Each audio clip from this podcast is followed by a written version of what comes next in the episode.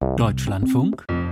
Interview America First, das sollte mit Donald Trump eigentlich Geschichte sein. Entsprechend kalt erwischt hat es Europa, als der amerikanische Präsident Joe Biden dann wirtschaftlich auf America First setzte mit seinem Inflation Reduction Act. Ein milliardenschweres Subventionsprogramm für klimafreundliche Produkte made in USA. Ein Beispiel, wer Autobatterien herstellt, der bekommt Subventionen, wenn diese überwiegend in den USA hergestellt werden. Die EU findet das unfair, fürchtet, dass reihenweise Unternehmen in die USA abwandern könnten. Europa will schließlich keinen Handelskrieg mit den USA, aber auch nicht ins Hintertreffen geraten. Nun hat die EU-Kommission ihre Subventionsregeln gelockert und EU-Kommissionspräsidentin Ursula von der Leyen hat gestern mit Joe Biden vereinbart, ein Abkommen für Mineralien für Autobatterien auszuhandeln. Das wollen wir jetzt einordnen und zwar mit Bernd Lange. Er ist der Vorsitzende des Handelsausschusses im Europäischen Parlament und Mitglied der Sozialdemokraten. Einen schönen guten Morgen. Guten Morgen, Frau Ist der drohende Handelskrieg jetzt vom Tisch? Ich glaube, er ist ein bisschen entschärft, weil wir wirklich ja einen kleinen Schlupfloch äh, gefunden haben. Vielleicht, es ist ja noch nichts Konkretes vereinbart, nur die Vereinbarung ist, dass wir miteinander was verhandeln. Aber das bezieht sich eben nur auf Autobatterien und auf deren Rohstoffe. Und Frau so viel können wir da in Europa auch nicht bieten. Es gibt eine leichte Erleichterung für Hersteller von Batterien, aber alles, was Windkraftanlagen anbetrifft, was den grünen Wasserstoff anbetrifft, alles das ist nach wie vor in den USA nur förderfähig, wenn es in den USA hergestellt wird. Das heißt also, Ursula von der Leyen verkauft hier etwas, was eigentlich gar kein großer Deal ist. Ich würde sagen, äh, es ist äh, kommunikativ ein großer Deal, aber die Substanz zeigt, dass da wenig drin ist. Ich meine, es ist gut, dass wir miteinander konstruktiv reden. Es ist gut, dass wir die gleichen Klimaziele haben, dass die USA in der Tat jetzt Klimapolitik macht. Aber von der Substanz der unterschiedlichen Herangehensweise hat sich wenig geändert. Es ist noch ein Arbeitskreis gegründet worden. Nicht? Wenn man nicht mehr weiter weiß, dann gründet man einen Arbeitskreis. Also genau, keine Lösung. Jetzt würde ich aber gerne verstehen, was ist denn da genau vereinbart worden und sind die USA tatsächlich auf die EU zugegangen? Weil man könnte ja auch sagen, es gibt ja diese Vorgabe in den USA, dass eben ein bestimmter Prozentsatz, der in den kommenden Jahren steigen wird, von kritischen Mineralien benutzt werden für die Autobatterien. Die müssen aus den USA kommen oder aus einem Land, das mit den USA ein Freihandelsabkommen hat.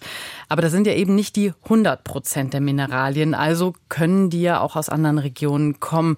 Worin besteht denn dann tatsächlich der Deal eigentlich? Weil das, was Ursula von der Leyen präsentiert, ist ja das, was eigentlich schon möglich ist. Ja, wir haben ja kein Abkommen mit den Vereinigten Staaten. Also insofern fallen wir unter diese Ausnahme bisher nicht.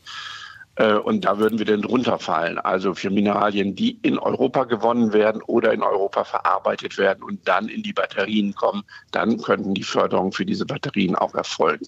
Aber das Elektroauto muss nach wie vor zu 100 Prozent in den USA gebaut werden. Also es ist ein ganz kleines Schlupfloch, ähm, wirklich minimal. Und was für ein Abkommen soll das dann sein? Also es wird ja gesagt, das ist ähnlich wie ein Freihandelsabkommen. Ja. Aber da ist ja tatsächlich die Frage, schafft man damit nicht mehr Probleme, als man löst? Ja, das ist in der Tat eine äh, tricky Frage, weil äh, es wird kein Freihandelsabkommen werden. Und in, in, das ist ja auch ein bisschen so die, die, die äh, Notlösung, die da gefunden worden ist in dem Gesetzgebungsprozess der USA steht Handelsabkommen. Also steht nicht Freihandelsabkommen. Und dann sagt man, ja, wenn es ein minimales Abkommen über Rohstoffe ist, dann könnte man das so identifizieren und es mit einem Freihandelsabkommen gleichstellen. Also es ist eine Interpretationsfrage. Aber auch das muss ja natürlich ein bisschen auf Gegenseitigkeit beruhen, dann geben und nehmen. Und ich frage mich, welches Commitment die Vereinigten Staaten uns denn geben, wenn wir äh, da in dieses Schlupfloch hineingehen. Was würden Sie sich da vorstellen?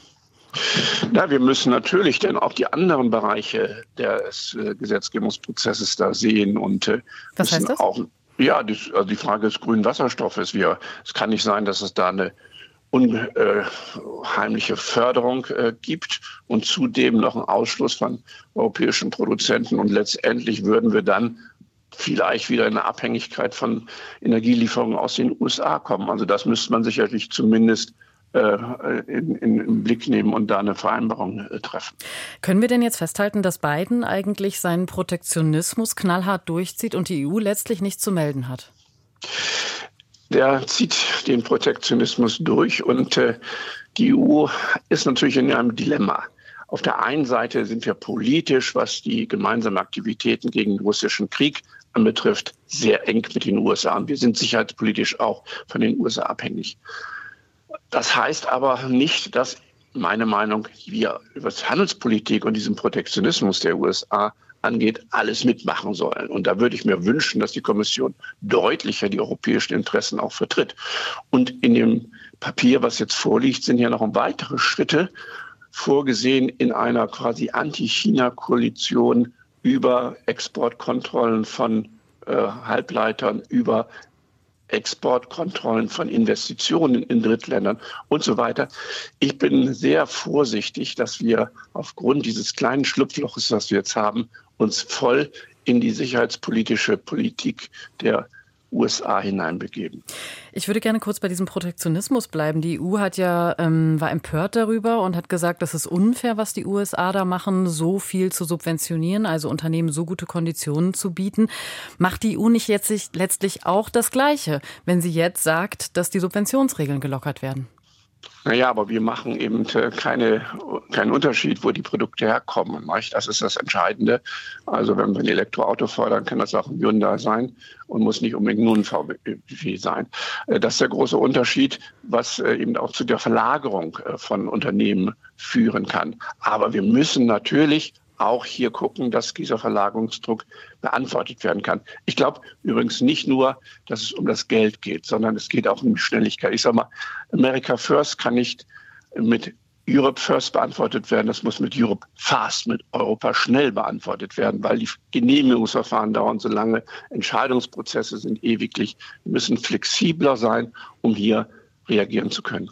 Ja, aber sind Subventionen nicht letztlich der falsche Anreiz? Also davor haben ja auch verschiedene EU-Kommissare schon gemahnt, dass sie ja. eben gesagt haben, die Wettbewerbsfähigkeit des Standorts Europa, die kann man nicht langfristig auf Subventionen aufbauen. Aber das passiert doch genau jetzt. Ja, das sehe ich genauso. Also man kann jetzt nicht die Gießkanne nehmen. Außerdem, das wird wirklich ein Subventionsrennen werden und äh, so viel Geld, glaube ich, ist denn auch nicht im Grunde da. Nein, wir müssen strategisch gucken, wo ist es notwendig. Also es gibt einige Bereiche, die wirklich unter Verlagerungsdruck liegen. Und es gibt Bereiche, wo wir die, den Anlauf besonders fördern. Und da sind mich wieder beim grünen Wasserstoff. Das sind Bereiche, es gibt viele Start-ups, die sind noch nicht so industriell verwoben und die sind unter Verlagerungsdruck leichter in die USA zu überzeugen, äh, dorthin zu gehen. Und wir brauchen grünen Wasserstoff für die Transformation. Deswegen ist das, glaube ich, ein Sektor, wo wir den Marktanschub unterstützen sollten. Jetzt ist aber natürlich die Frage, wie geht das langfristig weiter? Also Markus Färber von der CSU, der sagt ja, dass wir da ein Extrem kippen. Also dass im Zweifel auch Unternehmen die Staaten gegeneinander ausspielen. Beispiel der US-Chip-Hersteller Intel. Mhm der eben für eine Fabrik in Magdeburg Fördergelder bekommt und dann aber weitere Fördergelder haben will, über diese 6,8 Milliarden hinaus. Und Clemens Fußt vom IFO-Institut, der ist da total skeptisch und sagt, jetzt da irgendwie einzelnen Chipfabriken so viel Subventionen zu geben, das ist nicht richtig sinnvoll. Man sollte das Geld breit in Forschung investieren.